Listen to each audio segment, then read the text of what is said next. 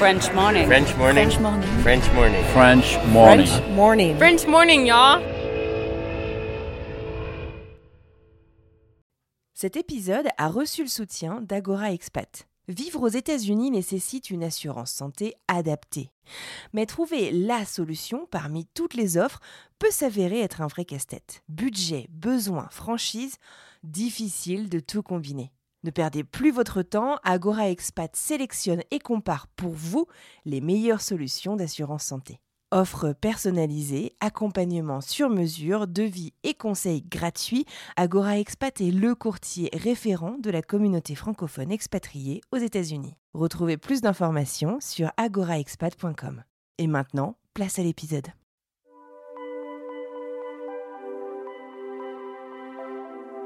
Et on parle toujours de, la négativité sur les réseaux sociaux, des gens qui, qui, vous harcèlent, qui vous mettent des commentaires négatifs. Et moi, j'ai très, très, j'ai beaucoup de chance euh, pour l'instant sur Très Américaine, parce que j'ai rencontré que des belles personnes, j'ai que des messages de soutien, euh, des, des, partages, des, vraiment des, des, messages très, très gentils de personnes qu'au final, on me disait quand on a commencé notre interview, on se communiquait plus d'une fois sur Instagram et au final on se connaît pas et, euh, et ça n'empêche pas les gens de, de, se soutenir et, d'être vraiment très euh, très sympa avec les uns et les autres et je trouve ça beau.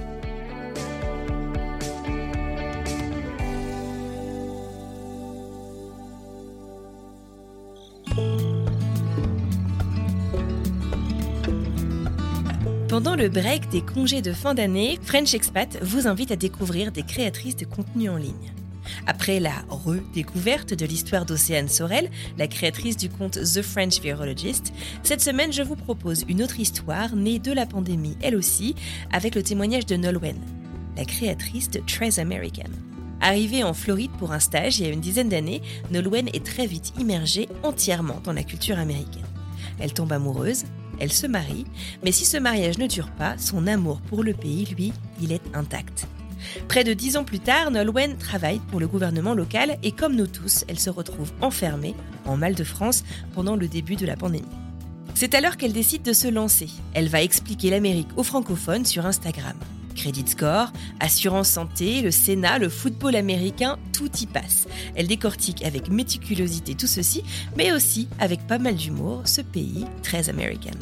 Elle nous raconte aujourd'hui comment elle en est venue à le faire et ce qu'elle envisage pour l'avenir.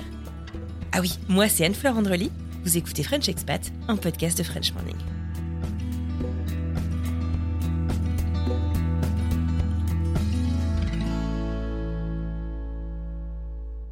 Hi, what's your name? Oh non, pas ça encore. Hi, I'm Nolwenn. Oh, like Norwin? Uh, no. Nolwenn. N-O-L-W-E-N-N. Is it Norwegian? Like, are you from Norway? Ah oui, d'accord. Nolwenn, Norway, ça va loin. No, it's Breton and I'm French. Oh, so it's more like Noel then. Um, no, that's Christmas. Well, that's a beautiful name. I love it. Thank you. D'accord, t'as rien compris, mais tu trouves ça beautiful,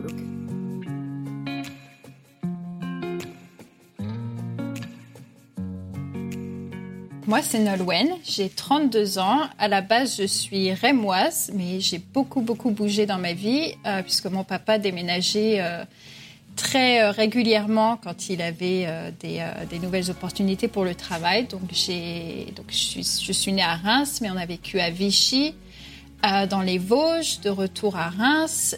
j'ai étudié à Bordeaux. Maintenant, mes parents sont dans le sud de la France.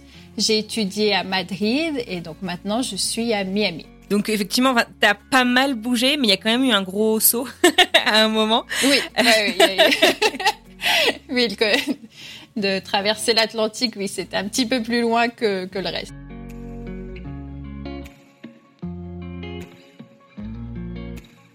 Une enfance passée en France, une vie de jeune adulte entre la France et l'Espagne, et finalement, il y a 12 ans, Nolwenn s'installe pour de bon aux États-Unis. Sauf qu'à l'époque, elle ne le savait pas. Comment est-ce que cette enfance l'a préparée justement à cette nouvelle étape?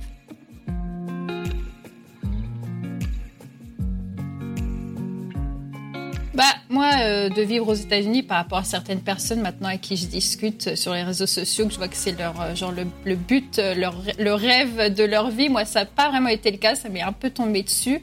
Mais cela dit, je dirais quand même que, que mon expérience et le fait que, oui, j'ai déménagé autant de fois, ça m'a préparé dans le fait que, bah, j'ai jamais été vraiment attachée à une maison, à une ville en particulier. Donc moi, bouger d'un endroit à l'autre, je m'habitue très très vite. Je me sens très vite chez moi. Donc euh, par rapport à ça, je pense que ça a facilité mon expérience, même si oui, euh, les États-Unis, c'est complètement différent, une différente langue, culture, tout ça. Bon, je vous propose qu'on rentre quand même dans le vif du sujet. Comment est-ce que Nolwenn s'est retrouvée à vivre à Miami il y a pas moins de 12 ans? Moi, en fait, quand j'étais à Bordeaux, j'étais en école de commerce et j'étais dans un programme international. Donc, on devait faire 12 mois à l'étranger, que ce soit des études ou des stages. Donc, c'est pour ça que je suis allée euh, à Madrid un semestre euh, pour étudier. Et euh, en fait, j'ai une tante et un oncle. Ma tante, c'est la sœur de ma maman. Euh, qui vivent à Miami depuis eux 2010. Euh, et non, pardon, 2000. Moi, j'y suis allée en 2010. Ça faisait 10 ans qu'ils étaient euh, là. Et donc, quand j'ai cherché un stage, je leur ai demandé s'ils avaient des contacts. Et mon oncle travaillait dans le transport maritime. Donc, il connaissait très bien le directeur du port de Miami. Et ça s'est fait assez facilement parce que les Américains, c'est un peu, c'est un stage gratuit. Oui, ok, très bien. tu peux venir quand tu veux. Et j'ai fait un stage de six mois comme ça au port de Miami. Et en fait, euh, via euh, le cercle d'amis de, mon cousin, donc le fils de, ma tante et mon oncle qui vivent ici, à Miami, je suis tombée amoureuse euh, d'un de, ses amis. Bon, amour de jeunesse. Une fois que j'ai dû rentrer en France, ben, on a essayé d'être une relation un petit peu à distance. Mais au bout d'un moment, on s'est dit, si on veut vraiment tenter le coup, euh, la seule façon de vivre euh, au bout d'un moment ensemble, c'est de se marier si on veut travailler aussi, euh, vivre ensemble sans avoir à être restreint aux trois mois de voyage ou au visa, tout ça. Donc, on a décidé de se marier. Lui, il était encore étudiant, donc moi, je suis venue à Miami. Et en plus, j'ai eu beaucoup de chance parce que quand j'ai obtenu mon permis de travail, j'ai contacté le port pour savoir s'ils avaient, s'ils cherchaient quelqu'un. Et euh, une des personnes avec laquelle j'avais travaillé venait d'avoir une promotion et cherchait une assistante. Et donc, il m'a offert à la base un, job à mi-temps. Euh, mais ça a été mon premier pas, mon premier pied dans le dans, l'entreprise, quoi. Et à la suite de laquelle j'ai eu une promotion et un, un boulot à plein temps. Donc, euh, ça a bien fonctionné pour moi à ce niveau-là. Après, par contre, le mariage n'a pas fonctionné. On a divorcé assez rapidement. Et j'ai eu de la chance parce que quand on, a, quand on se marie aux États-Unis, je ne sais pas si tu as eu toi ta carte verte euh, par le mariage, mais donc quand on se marie aux États-Unis, on a la carte verte pendant deux mhm. ans, à la suite de laquelle on doit prouver on est toujours... Euh, ouais. Et j'ai quand même pu, euh, j'ai pas attendu les deux ans, mais j'ai quand même pu, réussi à renouveler ma green ah, card et j'ai pu rester travailler ici.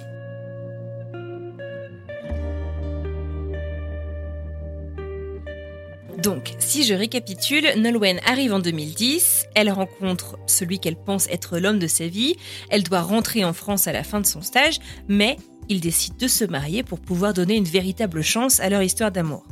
En parallèle, elle trouve ses premiers jobs, elle s'éclate, la vie est belle. Sauf que le mariage ne marche pas. La revoilà donc en 2012, avec une vie pro qui l'intéresse vraiment et une vie personnelle à complètement réinventer.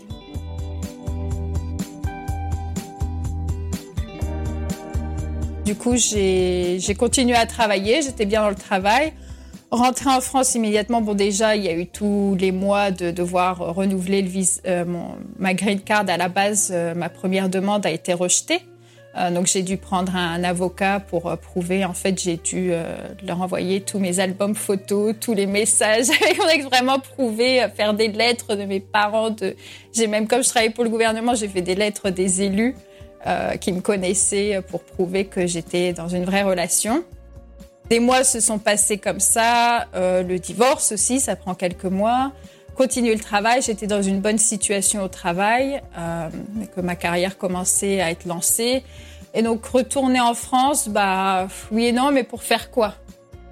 Un petit peu ça. Donc, je suis restée. Depuis, j'ai re-rencontré quelqu'un. Bon, pas de mariage à l'horizon, mais on est bien ensemble quand même. Et donc, je suis, euh, j'ai, comme, j'ai commencé ma carrière comme ça dans le gouvernement euh, à Miami.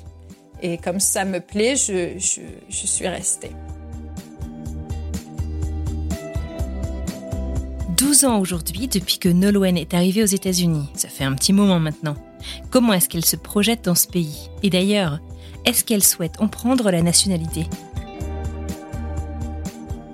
Je suis toujours sous carte verte, je peux faire ma demande, ça fait des années que je peux faire ma demande et comme je savais pas trop à la base si je voulais rester, je l'ai pas faite. Ensuite, il y a eu la pandémie, je l'ai pas faite parce que tout le monde se plaignait, il y a des délais, il y a des machins. Et je sais qu'au fond de moi, comme euh, ma première demande pour la green card s'est pas bien passée, des fois, j'ai un petit peu peur que ça me retombe dessus et je repousse tout le temps, mais j'ai dit euh, que là, 2023, c'est sûr, je fais ma demande. Je me projette, oui, je ne me vois pas pour l'instant à, moyen terme retourner en France. Euh, je ne dis pas le contraire que si l'opportunité euh, se présentait, que je n'y retournerai pas. Mais ce n'est pas mon projet là. Et puis, de toute façon, enfin avoir la double nationalité, ce serait super pour plusieurs raisons, même euh, si je voulais rester ou non. Donc, euh, donc autant le faire. Si on peut, autant le faire, avoir le choix.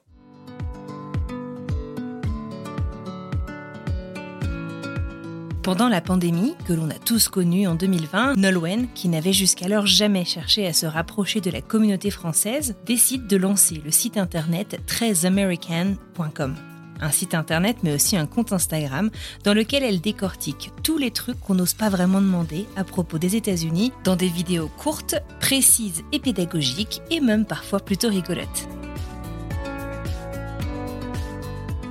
Je pense qu'il y a deux choses. Euh, déjà une, bah, me rendre compte que par rapport à des Français qui arrivent ici et qui ont vite besoin de se connecter à la communauté française, euh, moi, j'ai pas eu ce besoin-là du fait que je suis arrivée, je me suis mariée, j'étais tout de suite dans le cercle d'amis, de famille, de, de mon mhm. copain. Donc, T'étais accueillie finalement. Ouais, c'est ça. Du coup, j'ai, j'ai pas eu forcément ce besoin comme des Français bah, qui, qui arrivent, qui sont plus isolés et c'est facile de rencontrer des Français de, euh, donc qui, qui, passent par là. Moi, j'ai été très très vite euh, dans la vie américaine à 100% dès le début.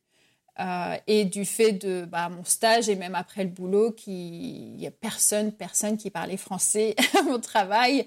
Euh, dans le gouvernement comme ça, on rencontre que des gens qui, qui, sont plus ou moins nés ici, même si Miami, il y a énormément d'immigrants aussi euh, qui viennent d'Amérique latine, tout ça. Enfin, des Français, pas du tout. Et j'ai pas, comme je disais, j'ai pas eu ce besoin de rencontrer des Français.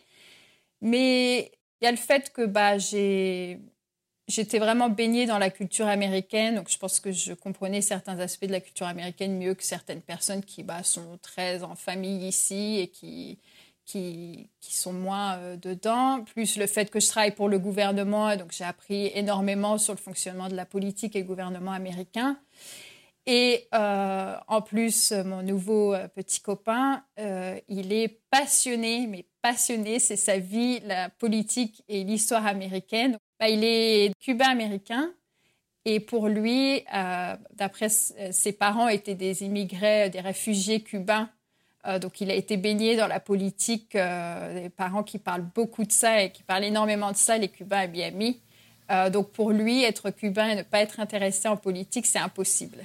D'accord. à ce que sa communauté a vécu. Ouais. Donc lui, il est, il est vraiment passionné là-dessus. Je ne dis pas les bibliothèques de livres qu'on a, et du coup, j'ai appris énormément de lui aussi euh, euh, sur, euh, sur tout ça. Et donc, je me suis rendu compte que j'avais sûrement des connaissances que d'autres personnes n'avaient pas. Et en plus, je pense que j'ai créé ce projet-là en plein milieu de la pandémie. Et comme beaucoup de monde, je pense que j'ai eu des, des, coups bas à ne pas pouvoir rentrer en France, d'être un peu plus isolée. Et je pense que là, j'ai eu plus besoin de me connecter à la France et euh, c'était un petit peu un moyen pour moi de, voilà, parler des États-Unis, mais euh, en même temps euh, créer des, plus de contacts avec la communauté française, que ce soit avec des expatriés ou avec, avec des, Français ou des francophones, puisqu'il y a, il y a un peu des francophones de partout qui, qui, me suivent, je me rends compte. Et oui, et j'avoue que quand j'ai créé Très Américaine, je ne savais pas vraiment où ça allait. je, tu vois, les vidéos comme je fais maintenant, ça date peut-être d'un an. Mais ça fait, ça fait deux ans maintenant que, de, trois ans peut-être maintenant que j'ai ouvert Très Américaine.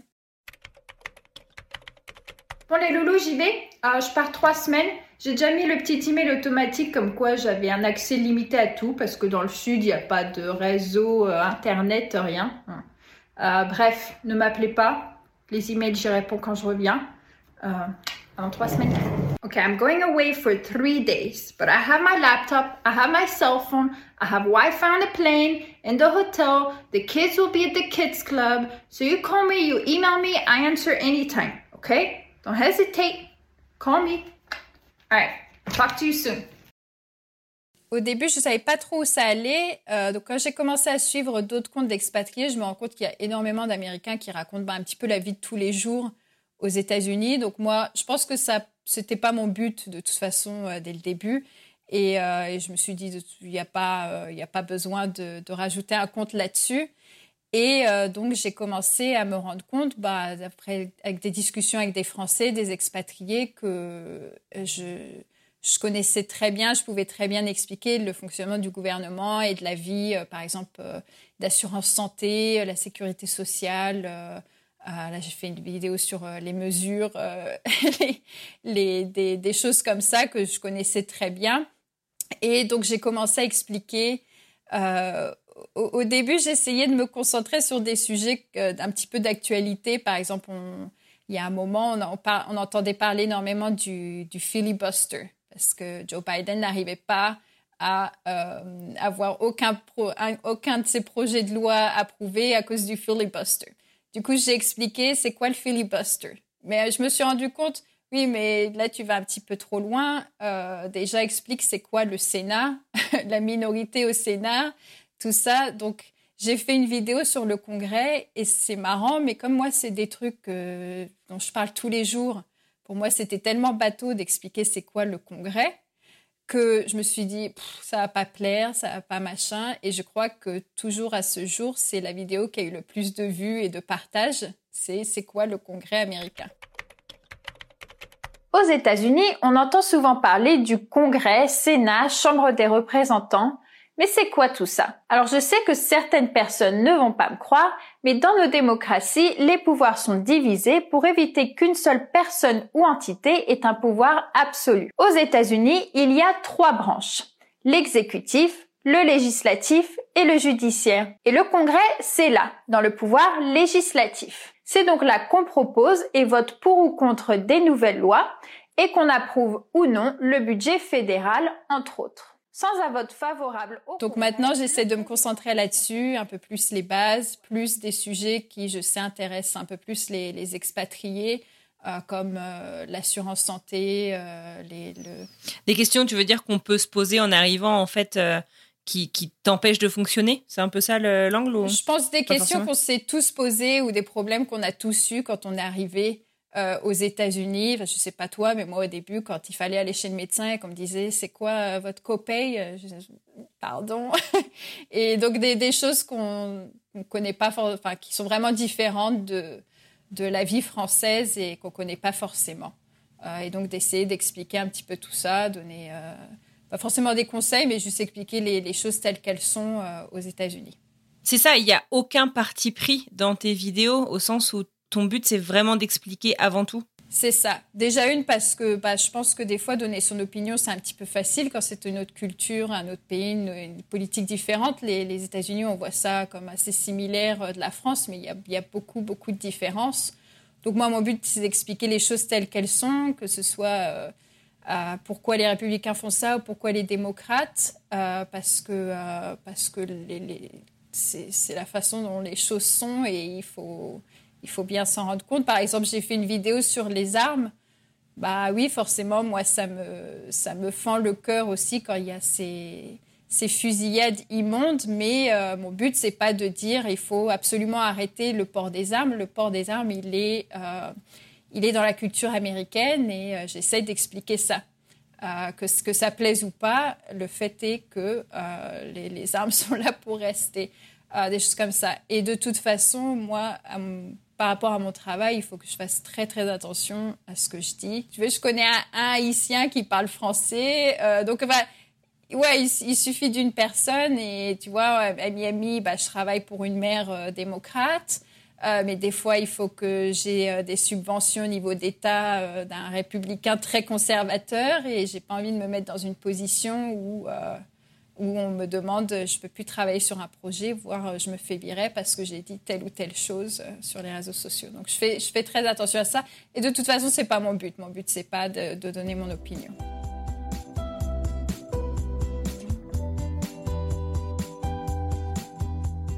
Est-ce que euh, justement par ce, cette neutralité et euh, l'aspect finalement très factuel de tes vidéos, de tes explications, est-ce que c'est pas aussi une manière euh, peut-être de fournir des clés pour bah, casser finalement des clichés, tu vois, qu'on a sur les États-Unis. tu parlais des armes à l'instant. Alors, les, armes, ça reste un problème aux États-Unis, en tout cas selon moi. Mais il y a aussi beaucoup de clichés. Tu vois, moi, je vois mon mari quand on est allé vivre en France entre 2008 et 2011. Euh, les gens lui disaient ah bah t'es américain euh, où est ton flingue enfin, tu vois il y a quand même beaucoup beaucoup de clichés et pas toujours très bienveillants. Il y en a des rigolos puis il y en a des bofs bienveillants. Est-ce que justement par tes vidéos tu vois tu t'essayes un petit peu de, déconstruire ça et d'offrir peut-être un, un, autre angle de lecture de de l'actualité, de choses en fait dont on a besoin pour comprendre la société américaine ah Oui, non, carrément. Et puis c'est aussi, moi des fois je vois des autres expats, euh, sans critiquer ni rien, parce qu'on a tous ses opinions, mais qui, qui, euh, qui, parlent des actualités américaines. Et je me dis, bon, ils savent pas du tout de quoi ils parlent. Et, et c'est pas grave, mais je veux dire, c'est beaucoup ça sur les réseaux sociaux aussi. Hein, mais, mais, euh, mais, oui, moi, mon but, c'est d'expliquer les choses telles qu'elles sont que ce soit que, ça rentre dans le cliché euh, américain ou non, justement que, ça, ça explique qu'il n'y a, pas que ça.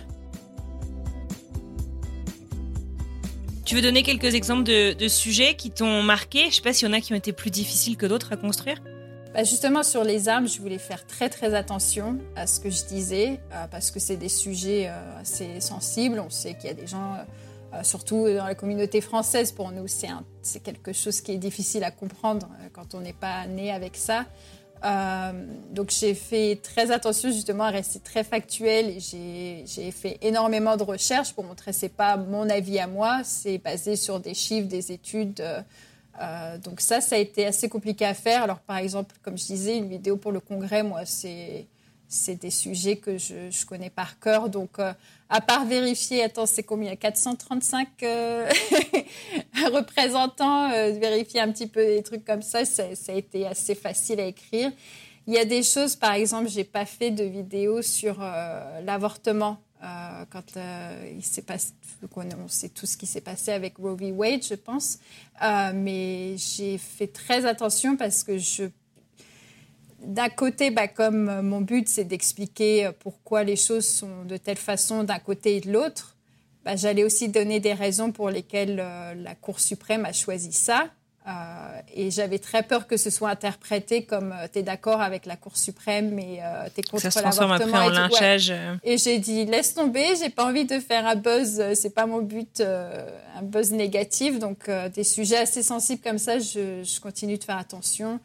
Après, c'est marrant parce que, comme euh, je, comme je disais, il y a des sujets que je fais sans me en, me disant que ça va pas forcément plaire, et c'est les vidéos qui, qui, finissent par plaire le plus, comme le congrès ou les mesures, les, les unités de mesure aux États-Unis. Ça a une des, des, vidéos qui a été le plus partagée aussi. je, vrai ouais, je m'attendais pas à ça de parler de des yards et des copes et des machins, et que, ce soit, et que ça plaise autant, mais parce que c'est un problème que je pense que tous les expats ont, voilà, de, se retrouver euh, avec les mesures. On a tous dû euh, avoir fait face à ça et, c'est, je pense que c'est tout ce qui est, euh, comment dire en français, we can relate to.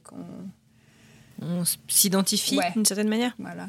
Est-ce qu'il il y a un sujet dont tu es particulièrement fier Les vidéos que j'ai faites sur les assurances médicales. Mhm. C'est là que j'ai le plus de retours de gens qui m'ont dit que ça les avait aidés à comprendre beaucoup de choses, que même avec des assurances, ils comprenaient toujours pas ça veut dire quoi le premium par rapport à ci ou ça. Mhm.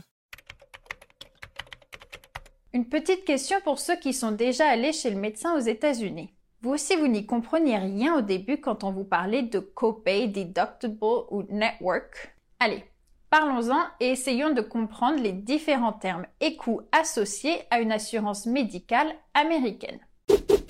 On va commencer par le plus facile avec le premium. C'est tout simplement le coût mensuel de votre assurance. Si vous achetez vous-même une assurance privée, de la même façon qu'on achète une mutuelle en France ou un compte Netflix pour une, deux ou quatre personnes, l'assurance sera plus ou moins chère selon la couverture et les bénéfices choisis et vous payez chaque mois le premium, soit le coût mensuel de l'assurance. Si votre assurance est fournie par votre employeur, vous pouvez être amené à payer une partie de ce premium qui vous sera déduit directement de votre salaire. Passons au network. Les assurances négocient des prix avec un réseau de médecins et d'hôpitaux qu'on appelle le Euh, network. donc ouais, je pense le genre de choses qui, qui, qui peuvent le plus aider, quoi, qui, euh, qui ont le- un plus grand impact, c'est ça dont, dont je vais rester le plus fier. Du coup, tu me parlais donc euh, de, de comment tu choisis certains de ces sujets. C'est des un peu avec l'actualité. Je me souviens aussi, par exemple, des règles du foot que tu avais sorti, euh, enfin du football américain, euh, que tu avais sorti euh, au moment du Super Bowl, il me semble. Tu parlais du filibustier avec le Congrès, le Sénat. Est-ce que ce sont des questions, enfin des choses donc que toi tu connais bien Est-ce que c'est aussi des questions que tu t'es déjà posées? Enfin en fait, comment est-ce que tu arrives à choisir ces sujets-là? Alors les sujets comme par exemple les assurances et tout, c'est des sujets qu'on me demande des fois. Pour l'instant, j'ai l'impression de me concentrer plus sur des choses que je connais déjà. Et bien sûr, je fais de la, je, fais beaucoup de recherches parce que j'ai pas envie de raconter des bêtises. C'est loin d'être euh, mon, mon but. Je parlais de mon copain, donc qui s'y connaît très bien en politique et, et en plus lui, il est très républicain. Euh, pas républicain de nos jours, par contre, hein, je tiens à préciser. il est, être très républicain aux États-Unis, je trouve que c'est très différent de n'importe quel parti politique en France. Hein. Quand, et qu'on peut être de droite euh, en France, je trouve que c'est pas pareil. Et euh, donc, euh, lui, il a une perspective complètement différente des fois de la mienne, mais donc c'est pour moi c'est enrichissant d'avoir ces conversations-là. C'est pas euh, ouais. Lui, il parle pas un mot français, donc forcément, euh, moi, quand j'écris mes mes, mes explications, c'est pas lui qui, qui les écrit ou qui m'aide, mais par contre, je vais faire des, du fact-checking euh, avec lui. Je vais lui demander, attends, ça s'est bien passé comme ça, et toi, t'en penses quoi de ça, et tu trouves que c'est un problème? Je lui, je lui demande un petit peu. Et puis des fois, oui, il y a des sujets qui, moi, par exemple, le filibuster, c'est un truc que je comprenais, mais sans, sans le comprendre en détail euh, au point de, de pouvoir l'expliquer. en vidéo. Ouais. Ouais. Et du coup, pour ça, ça m'a. C'est un truc que j'aime bien aussi par rapport à mon compte, c'est de que ça me force aussi moi un petit peu à approfondir certains sujets. Il en pense quoi, euh, ton copain, du coup, que tu expliques euh, son pays, enfin, en tout cas un de ses pays, à des francophones? Il adore ce qui me fait rire parce qu'il comprend pas du tout ce que je dis, mais par contre, il regarde mes vidéos de A à Z. Ça me fait, je, trouve ça mignon, ça me fait rire, mais il regarde ma vidéo et puis il est là, you're so cute. euh, non, il est, il est vachement encourageant. J'ai même des amis euh, qui, parce que j'ai pas, euh, comme c'était, je parle vraiment qu'en français, euh, j'ai euh, j'ai pas vraiment partagé mon compte avec euh, mes amis. euh, j'ai un compte personnel, d'ailleurs que je, je, m'en occupe plus du tout, mais j'avais un compte personnel, donc mes amis américains, je leur ai pas dit allez abonnez-vous à Très Américaine parce que ils vont rien comprendre de toute façon. Mais maintenant, il y a de plus en plus de gens qui ont découvert mon compte et ils ont tous des, des retours super positifs. Alors je me dis, ils comprennent rien, mais ils sont vachement encourageants. C'est très on dit américain, beaucoup, ça, pour le coup. Ouais, c'est très, ouais, c'est très américain d'être. Euh, il dit, ah, je vois, t'as pas mal de vues, t'as pas mal. Ouais, et puis ils sont, ils sont super contents et euh, ouais. C'est marrant.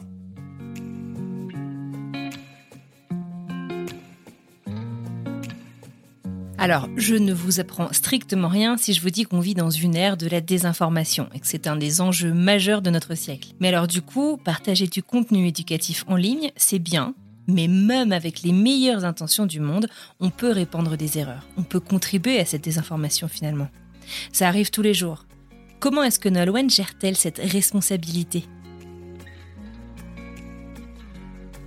Ça, c'est marrant parce que maintenant, je commence à mettre euh, de plus en plus mes sources. Soit je le mets, si je mets des chiffres, en général, je vais mettre la source dans la vidéo en bas. Euh, souvent, maintenant aussi, je mets en description, de, en dessous de la vidéo, je mets mes sources, euh, des choses comme ça. Mais c'est marrant parce qu'au début, je le faisais pas. J'avais des bons retours et je me disais, les gens, ils se demandent jamais si je raconte des conneries ou pas. c'est vraiment une question que je me suis posée.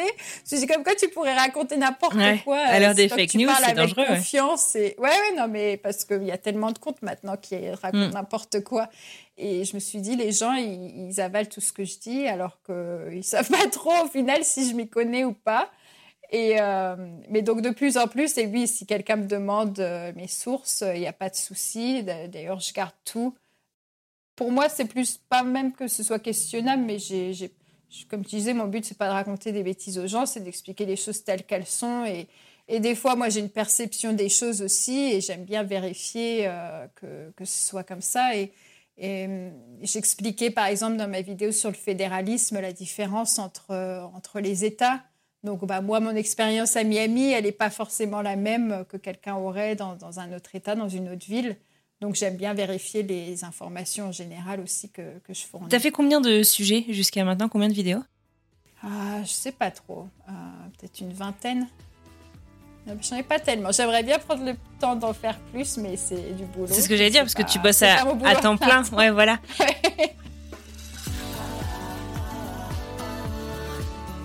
Qu'est-ce qui, après 12 ans euh, aux États-Unis, je vais te poser quelques petites questions euh, rapides. Euh, Qu'est-ce qui te surprend encore le plus aux États-Unis, dans ce pays? Bah, Là, par exemple, c'était, tu vois, sur le sujet des armes, j'ai l'impression au début, j'étais plus euh, communauté un petit peu latine à Miami, euh, qui est différente encore de la, communauté vraiment américaine. Et là, je travaille de plus en plus avec des personnes, euh, je travaille avec beaucoup des policiers et des gens qui ont vraiment plus la culture américaine. Et justement, on parlait beaucoup des armes après les fusillettes, tout ça. Et je me suis rendu compte, par, par exemple, que mon patron a une dizaine d'armes. Euh, là, je parlais à quelqu'un qui me dit Ah, je vais en voyage. Euh, bah, tiens, je crois qu'il est au Colorado. Euh, et puis qui, il me dit je, vais faire du mountain, mountain hunting je lui dis OK. Et il me montre des photos, mais gore. Ah, de, tout ce qui, ah, de tout ce qui chasse. Et je suis pas, je suis pas végétarienne ni rien, mais bon, quand même, euh, euh, il aurait pu me prévenir de ce qu'il allait me montrer. Et qu'il me montrait des, un gamin de 5 ans avec, avec une arme dans les mains. Et pour eux, c'est normal. Et ça, ça continue à me choquer quand même. Euh, ou des choses, quand la dernière fois, je suis allée chez le médecin et de, de moi, j'ai une très bonne assurance, donc euh, mes visites annuelles, en général, je paye rien. Et que la nana à côté de moi lui dit, j'ai bien entendu que c'était une visite annuelle aussi, mais elle ne doit pas avoir d'assurance et qu'elle a dû payer 110 dollars pour sa visite. Et ça, ça me choque encore de me dire, euh, on est dans le même pays et on paye euh, différemment pour le même service.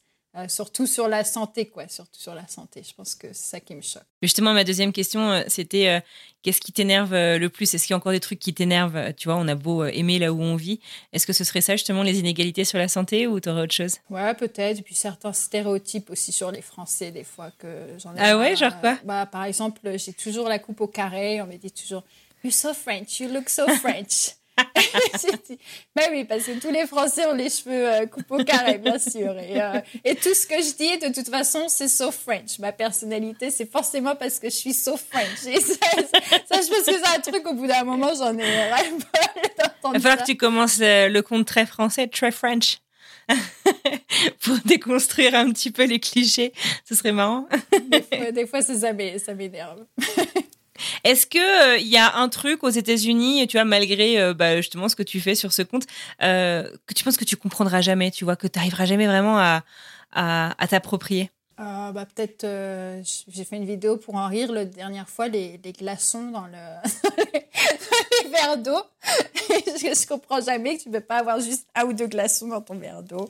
Bah, euh, explique ouais, pour les gens qui sont jamais aux États-Unis au restaurant parce que c'est particulier, c'est un concept. ouais, non, alors les, les aux États-Unis, je sais pas, euh, la passion pour les glaçons, ils te remplissent vraiment ton verre de glaçons. Tu, tu, as plus de glaçons que de, de, de, boissons dans ton verre. Et euh, moi, en général, je, c'est tellement glacé que je n'arrive pas à la boire tant que la moitié des glaçons sont fondus. et, euh, et, en plus, quand Puis tu. Ils te resservent avant que le truc soit fini tout le temps. Ouais, ils repassent tout le temps à table, tu le resserves. Que ce soit du Coca-Cola ou quoi, tu pourras en boire un litre sans t'en rendre compte, tellement ils te resservent ça. Et, euh, et si tu leur demandes pas de glaçons, des fois, je trouve qu'ils te, ils te font une tête genre Ah oui. Avec son accent, là, forcément, l'européenne, il n'y a pas de glaçons. La snob. Qu'est-ce que tu adores à propos des États-Unis? Tu vois, c'est qu'est-ce qui te rend si enthousiaste à propos de ce pays? Je pense qu'à Miami, c'est vraiment euh, cette idée du melting pot. Euh, tu vois, à Miami, dans les équipes où je travaille, je crois qu'il n'y a que deux personnes à chaque fois dans les réunions qui n'ont pas d'accent. Et, euh, et ça, c'est un truc que je, je, pense que tout expatrié, quand on arrive dans un pays, on est un petit peu complexé par, euh, par son accent, par euh, ses difficultés avec la langue. Et à Miami, tu n'y penses même plus tellement il y a de, personnes avec d'accent, des cultures différentes. Et ça, c'est très, très enrichissant. Par contre, j'avoue que ce n'est sûrement pas l'expérience que tout le monde... Euh, dans des villes comme New York, Los Angeles et tout aussi, mais dans le fin fond des États-Unis, je pensais pas la même chose. Mais moi, à Miami, en tout cas, c'est ce que j'aime le plus, c'est ce, ce, mix de culture. Est-ce que il euh, y a un truc que tu referais pas? Euh, J'allais dire me marier. en même temps, ça t'a fait venir ici. Ouais, ouais, ouais. Non, j'avoue. Euh, mais un truc que je referais pas, ouais, sûrement plein de choses, mais je, là, je sais pas. Et est-ce qu'il y a un truc que tu referais euh, absolument si tu devais euh, réécrire ton histoire? Euh, bah, Sûrement de créer très américaine parce que ça m'a permis de, faire plein de belles rencontres avec des Français. Alors que, bah, comme je disais, moi, j'avais pas ce besoin-là à la base. Et en fait, je me suis. Tu veux, si j'avais si j'avais un, conseil pour des expatriés français, c'est de ne pas essayer de se détacher au même point que moi je l'ai fait. Euh, parce qu'on a, on a besoin de, de, ce rapprochement avec son pays d'origine. Je pense que c'est important. Et, euh, et je, on parle toujours de, de la négativité sur les réseaux sociaux, des gens qui, qui, qui, vous harcèlent, qui vous mettent des commentaires négatifs. Et moi, j'ai très, très, j'ai beaucoup de chance euh, pour l'instant sur Très Américaine, parce que j'ai rencontré que des belles personnes, j'ai que des messages de soutien, des, des, partages, des, vraiment des, messages très très gentils de personnes qu'au final, on me disait quand on a commencé notre interview, on, a communiqué, on a communiqué, communiqué plus d'une fois sur euh, Instagram et au final on ne se connaît pas. Et, euh, et ça n'empêche pas les gens de, de, se soutenir et, d'être vraiment euh, très, très sympa avec les uns et les autres. Et je trouve ça beau. Est-ce qu'il y a quelque chose que tu aimerais tenter? Euh, Un truc, euh, je sais pas si c'est dans un futur proche, un futur lointain, euh, en rapport avec les États-Unis Que j'aimerais bien tenter. j'aimerais bien faire plus de road trip, mais moi j'ai pas beaucoup de vacances par rapport aux Français que je vois qui sont tout le temps en vacances. Je sais pas comment ils font. Parce que pour faire un road trip, il faut quand même beaucoup de temps. Et moi, souvent, mes vacances, elles sont utilisées pour aller, pour retourner en France ou quoi. Et j'aimerais, mais, mais quand je vois les, les copains copines expats sur les réseaux sociaux qui font des, road trips magnifiques. J'adorerais prendre euh, un mois et faire ça aussi.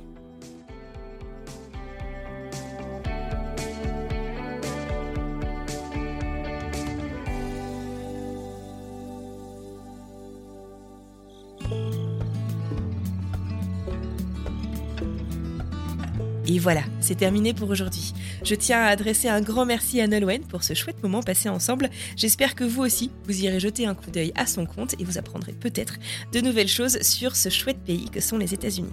Je vous remercie aussi, vous, de nous avoir écoutés jusqu'au bout. Si cet épisode vous a plu, vous connaissez la chanson, je compte sur vous pour en parler autour de vous, dans la vraie vie, sur les réseaux sociaux. Ça compte beaucoup pour nous. La semaine prochaine, on reprend la route de nos épisodes un peu plus classiques. Et tradition oblige, je vous propose de fermer les yeux et d'essayer de deviner où nous nous rendrons mardi prochain. Petit spoiler, on va prendre l'air.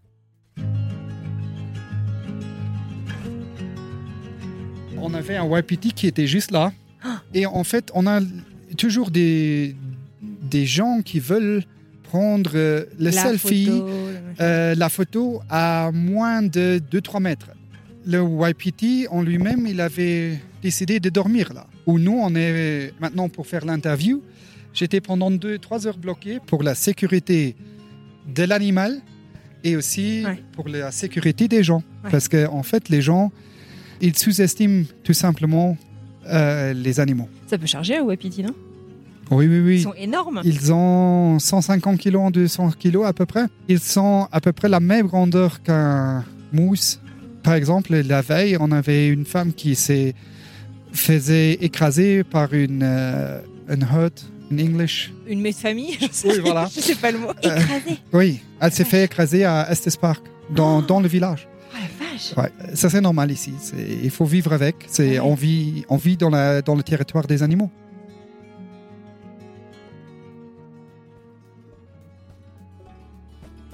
Il ne me reste plus qu'à vous souhaiter une très belle fin de journée, un très chouette week-end, et je vous retrouve mardi pour une nouvelle histoire.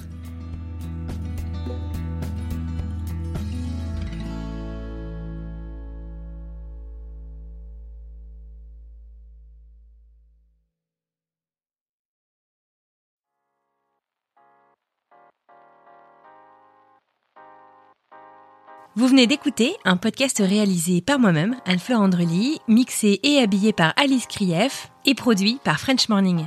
French Expat n'est pas le seul podcast de French Morning. Pour retrouver tous les podcasts du groupe, rendez-vous sur frenchmorning.com slash podcast. À bientôt!